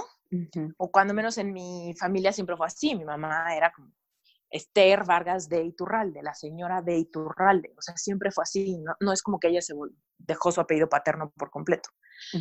Entonces, cuando ahorita de repente que me dicen, ¿cómo te llamas? Y yo, ah, Esther Iturralde, él me ha dicho así de, es que quiero que tengas mi apellido. y para mí eso es como, ¡oh! es una manifestación tal cual, porque te digo, yo no sé ni por qué escribí eso, porque a mí lo de los apellidos realmente no me importaba, lo que me importaba era como de, sí quiero a alguien que quiera hacer su vida conmigo y que quiera hacer como un compromiso de matrimonio y tal. Pero por alguna razón en la carta lo escribí así, quiero que tengas mi apellido, y él, no sabes, me ha hecho así como unos, como, como berrinchillos, ¿no? Donde me dice así como, ¿y cuándo vas a empezar a decir que eres Esther Remala? Él se apellida Remala. Entonces, este, me dice, ¿cuándo vas a ser Esther Remala? Y yo, a ver, es que es complicado porque, o sea, yo tengo como una marca con mi nombre y mi página es esteritorralde.com y ya sabes, o sea, como que una cosa es que sea esté re mala, pero por el otro lado yo sigo teniendo mi autonomía, yo soy, o sea, ya me conoce la gente un poquito así y ya yo también le tengo un cariño a mi nombre, no sé, ¿no? Sí, claro. Pero es súper simpático para mí que digo, órale, o sea. E incluso eso se manifestó, ¿no? Ajá, no, esa, ¿qué onda? Pero bueno, y evidentemente yo, ya que éramos novios y estábamos pues felices y ahí, Obviamente yo quería casarme con él y todo, pero en mi mente era algo que iba a pasar eventualmente, pero yo no tenía como prisa de eso, ¿no? O sea, yo decía como, él está haciendo unos temas profesionales ahorita, seguramente no está como en sus planes por eso, pero seguramente cuando él termine, cuando él se gradúe, pues yo creo que ya será como, como, cuestión de que yo me vaya a vivir para allá y para eso seguramente nos vamos a casar antes. O sea, como que tenía yo ahí como mis ideas, ¿no? Y no me esperaba que fuera antes de eso. Y de repente, o sea, en el, 24 de diciembre del 2016, yo fui a visitarlo para pasar Navidad juntos, llegué justo el 24 y me acuerdo que pues me llevó ahí a un rinconcito en un lugar donde había mucha nieve y lucecitas de Navidad y así. Y se hincó y me pidió matrimonio. Y yo en mi vision board tenía una imagen idéntica, idéntica. Pero lo más chistoso es que yo la imagen no la puse porque yo quisiera que me pidieran matrimonio necesariamente en la nieve o algo así. O sea, fue porque encontré una foto, pues donde era muy claro que era como una pedida, ¿no? Porque se ve el hombre eh, de rodillas y tal. Entonces, para mí era como más la emoción lo que quería manifestar, como ese momento de esa, de esa pregunta, ¿no? No, no necesariamente porque yo quisiera estar en ese lugar preciso. Y la foto es pero casi, casi como si lo hubieran organizado el escenario, ¿no? Así de que sea idéntico a, su foto del Vision Board. Incluso cuando le enseñé la comparación a él, le dije, mira esto, esto estaba en mi Vision Board desde meses antes de que tú llegaras a mi vida, ¿no? Y él lo vio y me dice, es que eres bruja, ¿no? Y yo obviamente así de, no. Me dijo, es que parece eso, parece brujería, ¿qué pedo? ¿No? Y yo, no, no, no, no parece brujería, más bien es eso, te, te, familiarizas con ciertas imágenes, te haces a la idea de que es posible porque lo ves, lo ves, lo ves, lo ves, ¿no? Y no solamente lo ves, sino lo ves y procuras el sentimiento. O sea, lo que yo digo en el video del Vision Board, que creo que resume todo el video, es, una vez que hagas tu Vision Board y te encante y te guste y realmente estés muy claro con lo que quieres crear, cuando veas el Vision Board no es nada más de que lo veas como si estuvieras hojeando una revista es que lo veas y y, te claves en alguna imagen o en muchas, si tienes mucho tiempo, y digas, a ver, esta imagen, ¿cómo se siente? ¿No? Si yo soy esta persona que está bailando ahí en, este, en esta montaña, ¿cómo se siente bailar en esa montaña? ¿Cómo está el clima? ¿Cómo está el sol? ¿Cómo me siento yo? ¿Cómo, ¿no sabes? Ese tipo de cosas. Entonces, cuando, por ejemplo, cuando yo veía la imagen de la pedida, decía, ¿cómo se sentirá que te pidan? ¿Cómo se sentirá voltear y que, que tu, tu, el amor de tu vida esté hincado viéndote? Puta, ¿cómo se sentirá, no? Entonces yo me provocaba esas emociones eh, como parte de mi rutina diaria. Y, y lo sigo haciendo, ¿no? O sea, ahorita, justo mientras hablo contigo, estoy viendo mi vision board y veo, por ejemplo, cosas muy banales como una chamarra de piel, ¿no? Unos lentes que quiero, eh, una computadora nueva, ¿no? Y digo, veo la computadora y digo, ¿cómo se sentirá?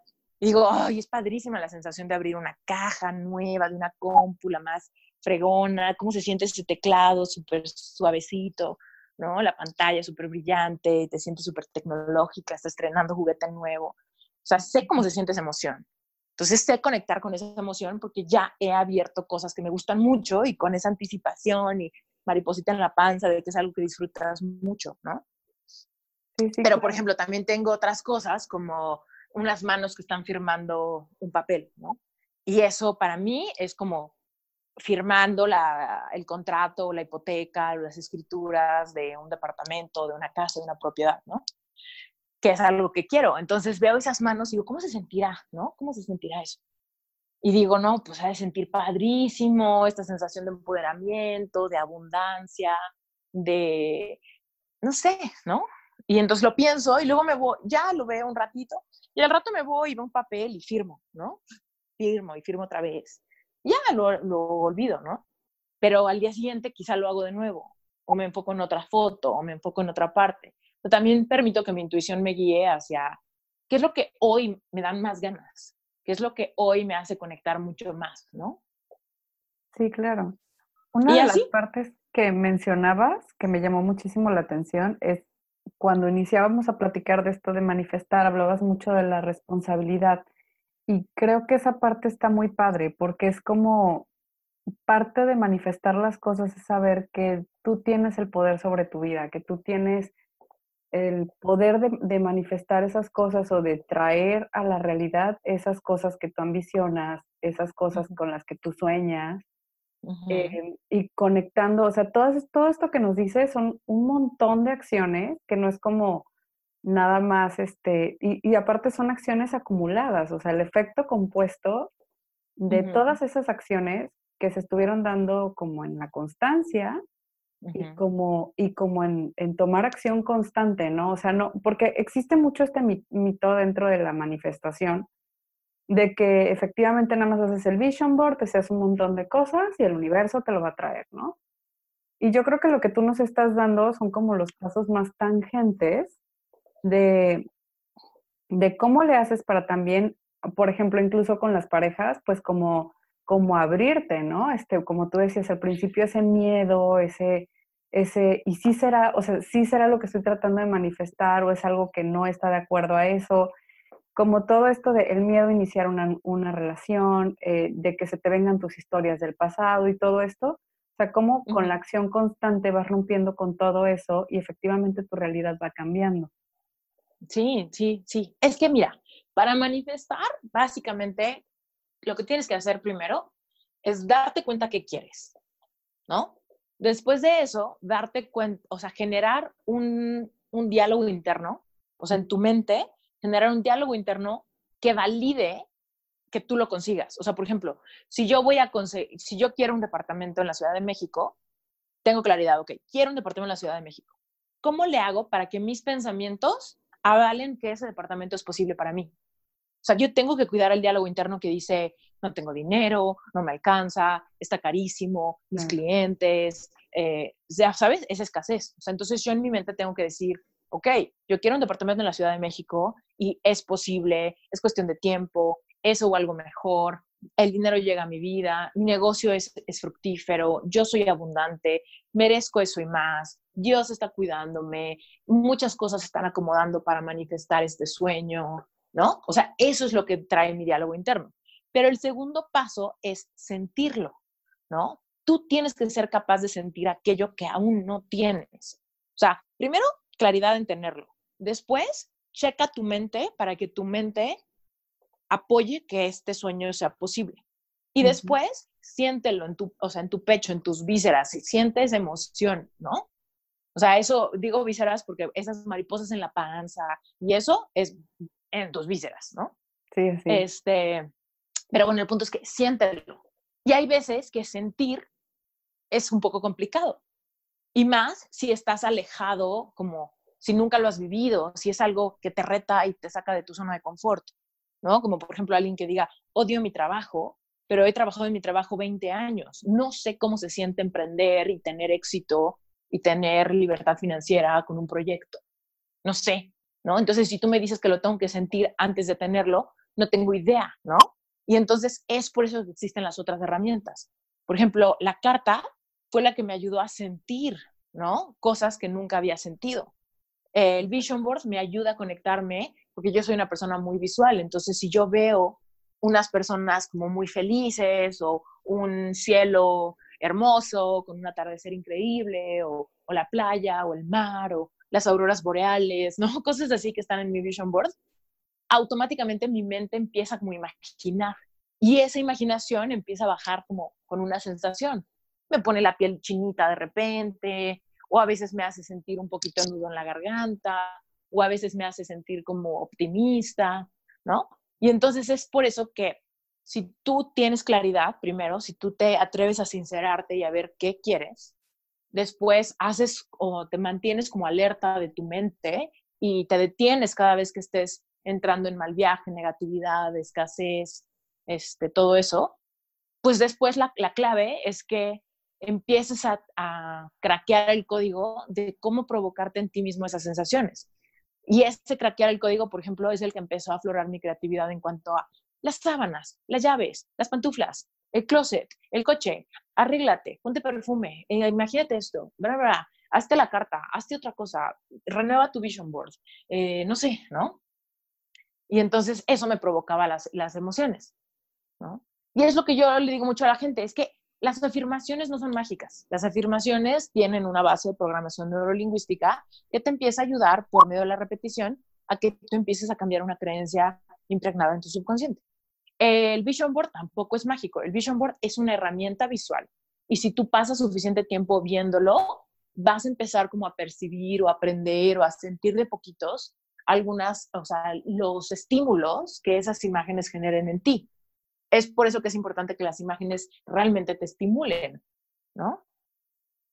Sí, sí, sí, totalmente. Es como, y como dices, no es mágico. O sea, me ha tocado muchas personas que me dicen, es que si tú te dices tal cosa tantas veces y yo, pero si no lo crees, definitivamente, si lo que te estás diciendo, no, tú de base no lo crees, estás acá con la idea de, no, es que esto que me estoy, o sea, sí me lo estoy diciendo, pero al mismo tiempo tienes, al, mismo tiempo que vas diciendo la frase, tu cerebro está como sacando todos los argumentos por lo que, por lo que, lo que te estás diciendo es falso, pues de plano no hay como mucho avance, ¿no? Yo creo que eso se va dando una, que sí tienes que ser constante y encontrar la afirmación correcta para que, eh, yo he visto como un poco el, el, si esta afirmación te parece increíblemente descabellada, pues entonces empieza por esta, que es como un poquito más de acuerdo o, como más neutral a lo que tú quieres y, así te vas, ¿no? Eh, porque efectivamente luego las personas sí utilizan la herramienta como, como magia, tal cual. O sea, si yo repito esto 20 veces como merolico y ni siquiera estoy pensando lo que estoy diciendo, entonces me va a funcionar. Y luego ya que ves que no te funciona, dices, es que esto no sirve. Sí, sí, totalmente. O sea, la clave acá es que, a ver, si tú ya le vas a meter el tiempo de repetir como merólico, pues hazlo bien, ¿no? Hazlo bien y literal, e, entiende que lo más importante acá es conocer, eh, conocerte, ¿no? Conocerte hacia adentro, entenderte, reflexionar, amarte, tarda. Entonces, en el proceso hay muchos descubrimientos, hay muchas epifanías, hay mucha emocionalidad, hay mucha reconexión contigo, con sueños arrumbados, con cosas del pasado. Entonces, por ejemplo, si tú tienes una afirmación y es una afirmación que tu subconsciente rechaza y rechaza y rechaza, ¿qué es lo que hay que hacer? Pues a ver, cuestionate tantito. ¿Por qué? O sea, cuando siento, cuando digo, yo soy abundante y siempre tengo dinero para lo necesario, pero lo, lo dices y hay algo en tu subconsciente que te dice, obvio no, de hecho, estamos en números rojos y tienes una deuda y tarara, pues entonces hay que decir, bueno, a ver, ¿qué es lo que está pasando? A ver, ¿qué pensé en el futuro? ¿Qué es lo que en realidad pienso?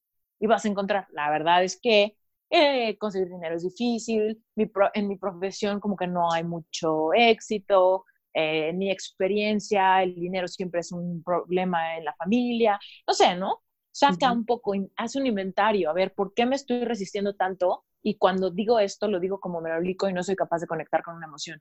Vete unas capas de la cebolla más abajo, porque quiere decir que hay algo más profundo que quizás lo que debes de cambiar primero antes de que esa afirmación en la, en la última capa de la cebolla haga sentido para ti. O sea, por ejemplo, yo pude haber repetido mil veces, tengo el amor de mi vida a mi lado, tengo el amor de mi vida a mi lado, tengo el amor de mi vida a mi lado. Y, y lo que mi subconsciente decía era como de, no manches, me comparo todo el tiempo, mis amigas ya se están casando, yo no tengo nada, mi exnovio me dejó de la nada, me van a volver a dejar, ¿no? Ese tipo de cosas. Entonces, ¿pero qué fue lo que hice? Me fui a capas más abajo de la cebolla.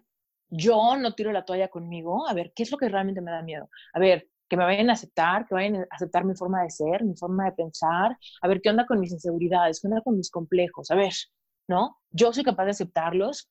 Creo que es posible que si yo los acepto, alguien más que yo no conozco aún, quizá me vaya a aceptar también.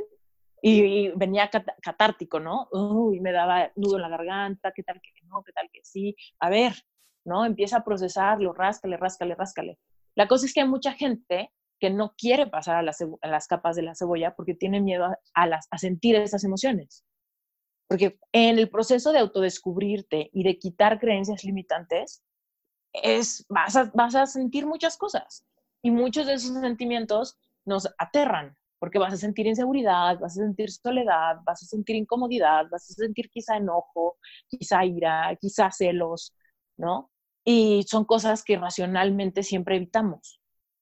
Entonces, bueno, pues sí, el proceso de conocerte, de entenderte y de empezar a fluir con las leyes universales implica que tú seas tu mejor amigo y que seas un explorador de, tus adentros, de la forma en la que funcionas, de la forma en la que sientes, de la forma en la que interpretas, ¿no?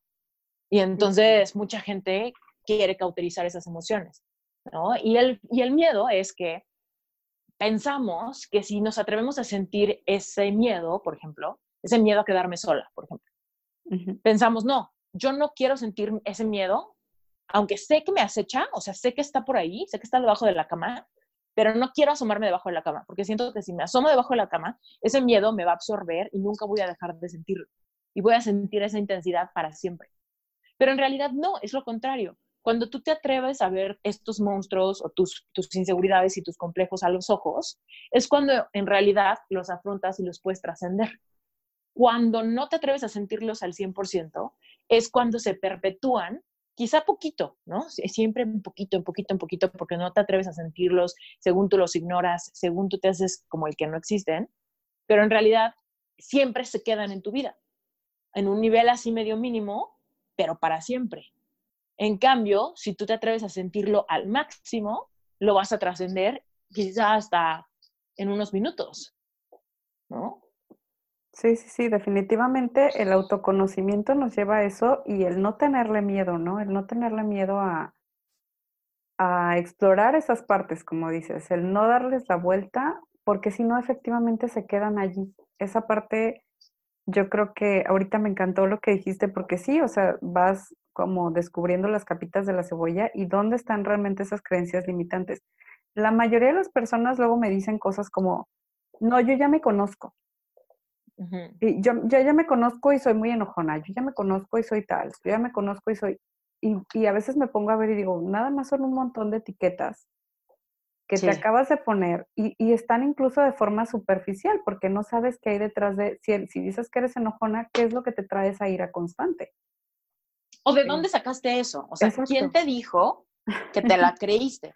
Porque muchas veces eso pasa. Por ejemplo, a mí, y esto pasa en todos lados, a mí siempre me, me, dijeron de chiquita o en mi casa o así, siempre me dijeron que yo era súper floja. Esther es súper floja, Esther no mueve una mano, Esther no lava un plato, Esther no hace ejercicio, Esther no se para de la silla, Esther ve la tele todo el día, Esther está pegada en el teléfono, Esther así. Y eso fue el cuento que yo escuché desde que tengo memoria hasta como la pubertad. Y ya para la pubertad, para mí era como de, me chocaba, me molestaba, me irritaba, me peleaba, me enojaba con mi mamá, con quien sea que me estuviera diciendo, pero yo me doy cuenta a mi edad, o sea, ahora que tengo 35 años, de repente sigo batallando con esa creencia, ¿no? De que digo, pues yo no soy floja, ¿o no? O sea, de repente, por ejemplo, a mí me encanta dormirme muy tarde. O sea, yo cuando más trabajo, cuando más me inspiro, es en la noche. Entonces de repente me, me, despierto tarde y vivo sola, soy autónoma, soy autosuficiente, soy dueña de mi negocio, puedo hacer lo que me venga en gana, ¿no? Es parte de lo que diseñé, esa libertad de decir, si yo me quiero levantar a las 12 del día, puedo hacerlo, ¿no? Y si me quiero dormir a las 5 de la mañana porque me dio un rayo de inspiración, puedo hacerlo. Pero ¿qué crees, Ana? Que cuando de repente veo, me despierto y veo el reloj y son las 12 del día, me da una taquicardia, o sea, como esa sensación de pubertad cuando decía, puta, mi mamá va a venir a gritar, ¿sabes? Esto está mal, esto está mal, ya seguro ya desayunaron, seguro mi mamá me va a ignorar porque no me paré para desayunar con ellos, no sé, ¿no? Sí, sí, sí.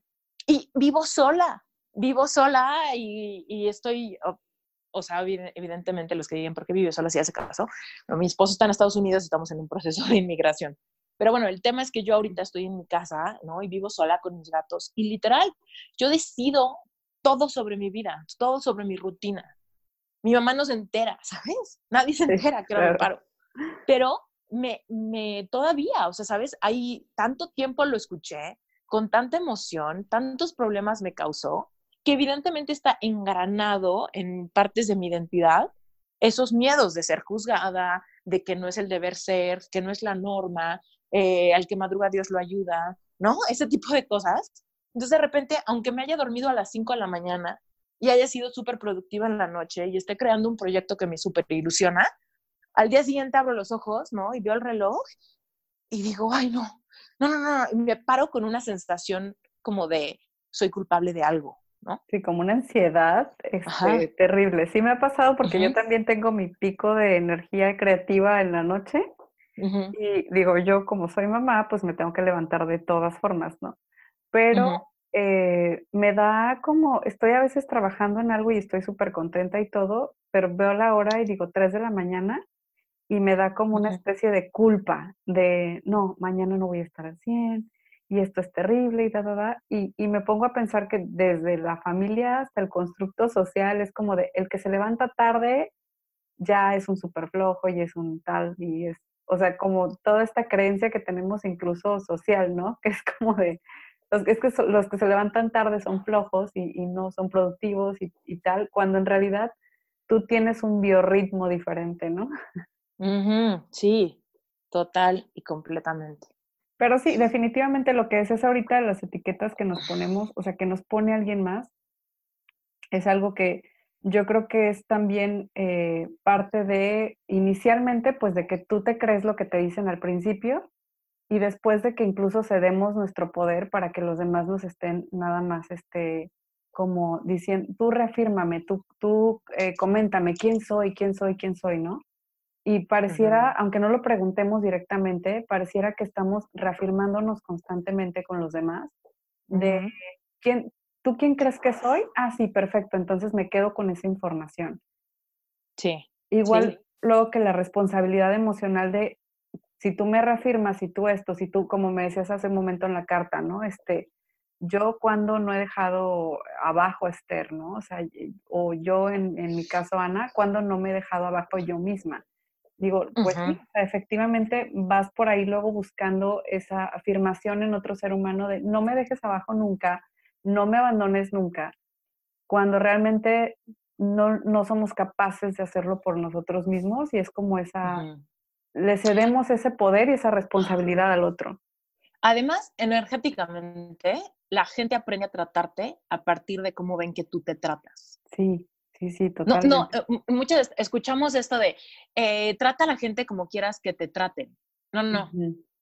Trátate tú como quieras que te traten. Sí, y evidentemente trata a los demás bien, ¿no? Si eres una buena persona, pues vas a tratar a los demás bien y te interesará ser un buen amigo, un buen hijo, un buen esposo, un buena, no sé, ¿no? Pero el punto es, la gente ve cómo te tratas, la gente ve cómo pones límites, la gente ve tu amor propio, la gente ve tu seguridad, la gente ve qué tanto te enjuicias, la gente ve cómo actúas cuando se, se, desatan o se tocan tus complejos y tus inseguridades, la gente ve cómo sacas tus, tus este, mecanismos de defensa, la gente ve cómo tratas de ganar aprobación o validación, ¿no? Entonces, la gente empieza, la gente, y todo esto quizá pasa a nivel medio inconsciente, es algo que se percibe, ¿no? Tú sabes cuando puedes como pasar encima de alguien, porque es una persona que a la vez, o sea, no pone ningún límite, bla, bla, bla. Y tú también sabes cuando hay alguien con quien dices, no, o sea, a esta persona no le puedo regatear, a esta persona no le puedo, no me puedo quejar o no, no la puedo ignorar, ¿no? Porque simplemente no me siento con esa capacidad porque sé que es una persona como de cuidado o con carácter fuerte, o no sé, ¿no? Así lo interpretamos. Pero en realidad es porque esa persona energéticamente nos manda una señal muy clara de cómo merece ser tratado. Y no necesariamente estos ejemplos que di son como súper saludables o positivos. La, la clave es, así funciona. Ya tú sabrás si tus creencias y cómo tú te trates es positiva, negativo, súper saludable o no, o lo que sea. Pero el tema es, como sea que tú te trates, la gente se va a sentir con derecho de tratarte igual. Entonces, si tú no te amas, eres súper inseguro, te criticas todo el tiempo, te sientes y te ves gordo, feo, flaco, chaparro, lo que sea que te critiques, la gente también lo va a hacer. La gente lee si tú eres una persona que no se ama y la gente va a decir, ay, no, esta persona como que, ¿no? Sí, sí. Por ejemplo, hay, hay un tema, ¿no? Que a veces dicen, es que y, no, que no, que no se malinterprete este tema, pero todos hemos escuchado a alguien decir, es que es feo, pero me encanta su personalidad, ¿no? O es que ella no es muy bonita, pero es súper es súper a gusto estar con ella, ¿no? Por ejemplo. Y entonces, así hay veces, ¿no? Que la gente describe así a alguna persona de la que se están enamorando. Y ahí te das cuenta que es como nuestra forma medio con, sin conciencia de interpretar algo que tiene mucho peso energético. O sea, realmente es que esa persona, la que tú estás diciendo, es que es feo, pero tiene una personalidad encantadora y entonces estoy saliendo con él y me gusta mucho, esa persona no se siente feo. Es por eso que tú no, no, estás sabiendo controlar, como que tu juicio te hace pensar que no es tu tipo, sin embargo, energéticamente te está trayendo mucho. Y eso es por eso, porque esa persona no se siente feo, esa persona quizá eh, no, o sea, tiene controlada la voz interior, ese crítico de, físico, de estereotipos de belleza o esas cosas, y entonces te hace sentir el opuesto, a pesar de que tú con tus ojos estás basándote en un juicio. Y es lo mismo, ¿no? Ah, es que esa chava está medio fea, pero me la paso súper bien con ella. Créeme que esa chava tiene una seguridad, tiene sentido del humor, ella no se enjuicia, ¿no? Y entonces se vuelve una persona atractiva, hay química sexual, hay química eh, intelectual, ¿no? Porque es una persona que no está siendo afectada ella por medio de su imagen.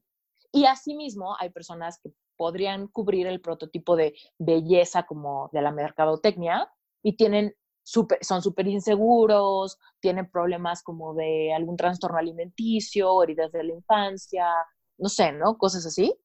Y, y no sé, y no, no logran tener una pareja estable y tal, ¿no? Entonces te das cuenta que realmente todo es como un tema de cómo es percepción, cómo la gente te percibe, no solamente a nivel visual, sino a nivel como la energía que emanas, ¿no? Y entonces, por ejemplo, yo decía, es que cómo puede ser que mi ex me haya dejado. Si yo se supone que soy guapa, inteligente, chistosa, niña bien, niña de mi casa, vivo con mis papás, no sé, ¿no? Este prototipo de cubro con todo lo que se, me dijeron que debía de ser. Pero en realidad iba más allá. Él percibía que yo tenía inseguridades, complejos, miedos, reproches, no sé, ¿no? Y toda esa energía es la que, pues yo creo que él sentía y que lo hacía como un poco repelerme. Ahora, eso se multiplica por dos, ¿no? Porque él tampoco era la persona más sana del mundo, él también tenía mil complejos y cosas que también a mí me hacía como, no sé, dejar de verlo sexy, dejar de sentirme atraída a él, dejar de sentir paciencia, dejar de sentirme parte de su equipo, ¿no?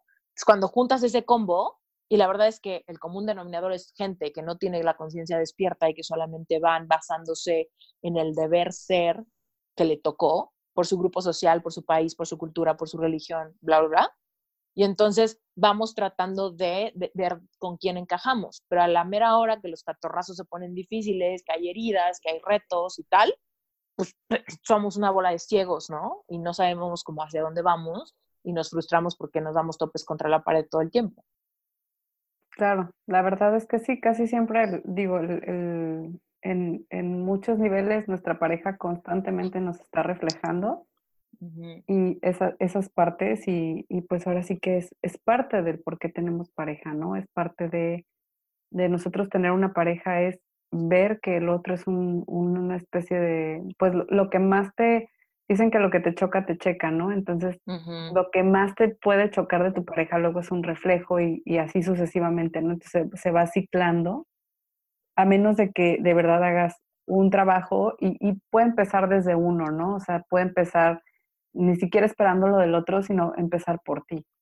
Eh, como todo ese, ese trabajo de, de ir viendo qué es lo que te está reflejando, qué es lo que de verdad te está chocando de ti ahorita y cómo irlo trabajando, porque pues como dices, son un montón de heridas de la infancia, de cosas que se tienen que trabajar. Que ahí puede ser. Y básicamente todo esto es, o sea, todo esto es lo que haces con un coach, ¿no? O sea, un coach sabe este tema y te va a cuestionar. Si tú quieres llegar de punto A a punto B, te va a ayudar a cuestionarte. O sea, todo esto que dije de cómo te va a ayudar, cómo va a estar contigo, cómo te va a confrontar y tal. Es por eso, porque te va a ayudar a explorar estas zonas, te va a ayudar a ver cuando estás actuando con un mecanismo de defensa, cuando las emociones que te dan miedo sentir, te va a ayudar a procesarlas, te va a ayudar a entenderte, te va a ayudar a desarrollar este sistema de autocompasión, controlar el crítico interno. Y es por eso que, llegas más rápido de punto A a punto B, ¿no? Porque justamente el coach te ayuda a quitar todas las piedras del camino. Y cuando estás pasando por esas arenas movedizas, pues hay alguien que está ahí, te dice, yo te veo, te veo, te veo, te veo. Yo lo que le digo a mis clientes es que, o sea, para mí es un honor ser testigo de su transformación. Es como, yo voy a estarte viendo, no, no, yo te voy a ayudar, te voy a decir, mira, allá hay una rama, jálate de acá, mira, agárrate de esta cosa, mira, tomemos un descanso, mira, ¿no? Pero en realidad el que hace el trabajo es la persona, porque nadie puede hacer este trabajo de introspección por ti.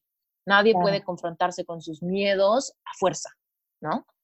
Entonces tiene que haber voluntad, disposición, pero por supuesto es increíble tener el acompañamiento que te da un programa de, de coaching. Esther, pues muchísimas gracias por toda la información que nos diste, por toda la, por toda tu, sabiduría compartida para nosotros. Eh, y bueno, Esther, te quería preguntar dónde podemos encontrarte, eh, qué servicios tienes actualmente. Bueno, sé que tienes un montón de servicios porque los he visto en tu página, pero en cuál te estás enfocando ahorita este, para la comunidad de Oralana Living. Perfecto. Bueno, pues básicamente van a encontrar todo lo que hago, lo van a encontrar en mi página web personal, que es esteriturralde.com, ¿no? Ahí van a encontrar varias, varios rubros. Por un lado, el de coaching, pues sí soy coach y sí doy, tengo tres paquetes de coaching individual. Eh, ese es un tema donde hay como que llenar una aplicación y para darnos cuenta si somos un buen fit y todo eso. Muchas veces hay hay lista de, espera, no es algo así como que cómpralo y ya empiezas mañana, sí tenemos como que organizarnos un poquito, pero ahí está disponible, y pueden ver costos, estructura, descripción del programa, Por otro lado, eh, doy conferencias de vez en cuando y muchas veces son gratuitas, entonces las comunico por medio de mis redes sociales. Luego, en cuanto a mis cursos en línea, tengo dos rubros. Por un lado está el tema del, emprendimiento y ahí hay dos cursos. El curso gigantesco que es de un año, que es Plan A. Ahí lo van a encontrar, van a encontrar el botón que los lleva a la página de Plan A, donde está toda la información al respecto. Pero también tengo un curso cortito que se llama Dale al clavo. Dale al, y también tiene su página individual, dalealclavo.com, pero encuentran el acceso desde mi página personal. Y ese es un curso muy chiquito que te ayuda a filtrar ideas. Es un curso muy accesible, bastante, muy barato, con tres selecciones increíbles para ayudarte a lograr claridad en cuanto a algún sueño, proyecto o emprendimiento que quieras tener. Y digamos que es la catapulta que te empieza a introducir al tema de cómo el emprendimiento y mis emociones eh, juntas puede ayudarme a avanzar aceleradamente por mis metas profesionales. Ahora, ya después hasta hay otro curso que tengo muy, muy bueno, es uno de los cursos más padres que he hecho, que se llama Money Mindset.